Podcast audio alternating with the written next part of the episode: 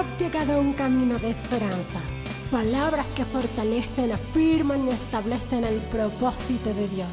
Un camino de esperanza es una vida con Jesús.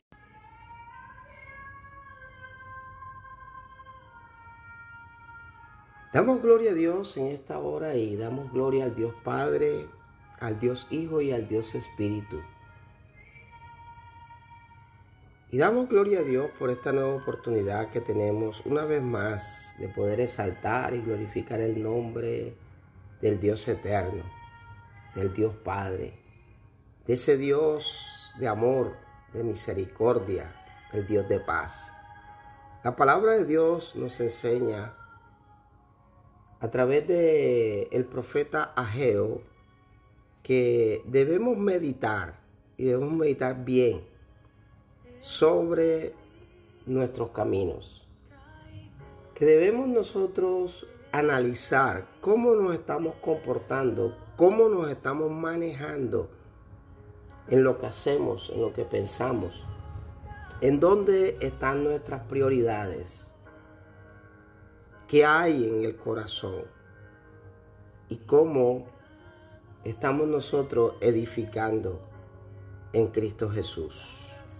Y el, el verso 5 del capítulo 1 de Ageo dice, pues así ha dicho Jehová de los ejércitos, meditad bien sobre vuestros caminos, sembráis mucho y recogéis poco. Coméis y no os saciáis, bebéis y no quedáis satisfechos. Os vestís y no os calentáis.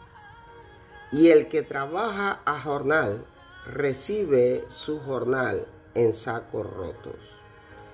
Esto nos está hablando de que cuando nosotros no nos estamos manejando conforme al propósito de Dios, cuando nuestra prioridad no está en el Señor, sino que nuestra prioridad está en las cosas materiales o las cosas suntuosas que el mundo nos ofrece, entonces nada nos saciará, nada traerá satisfacción en lo que hacemos, en lo que queremos o en lo que podamos alcanzar. Y es sorprendente porque el verso 5 habla de que meditemos bien sobre, sobre nuestros caminos. El verso 6 habla de que sembramos mucho, recogemos poco, comemos y no nos saciamos, bebemos y no quedamos satisfechos, nos vestimos y no nos calentamos. Y todo lo que trabajamos se va a saco roto. Pero el verso 7, Dios nuevamente, a través del profeta Geo, dice, así ha dicho Jehová de los ejércitos, meditad sobre vuestros caminos. Tenemos que en este tiempo aprender a edificar, edificar el templo de Dios, a cuidar el templo de Dios ¿Y cómo cuidamos el templo de Dios? ¿Cómo mantenemos el templo de Dios sano? ¿Cómo mantenemos el templo de Dios limpio? ¿Cómo mantenemos el templo de Dios con el resplandor de su gloria? A través del entendimiento, de la obediencia, a través de nosotros poder cuidar. Entonces lo primero que nosotros tenemos que hacer para edificar el templo de Dios en nuestras vidas es no descuidarnos. No descuidarnos y olvidarnos del propósito de Dios.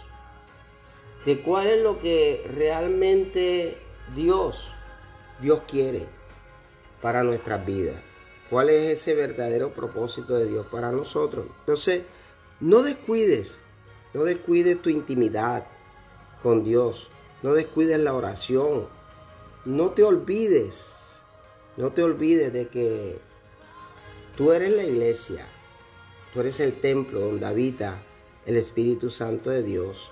Lo segundo es que hay que desafiar nuestra fe. Tenemos que enfrentar cada desafío con fe. Saber que las escrituras nos enseñan que tú y yo engrandecemos el templo de Dios con nuestra adoración, con nuestra alabanza, con nuestra firmeza en nuestra convicción de que Dios es real, que Él entregó su vida en una cruz y que Él regresará por una iglesia, una iglesia llena de gozo, de victoria.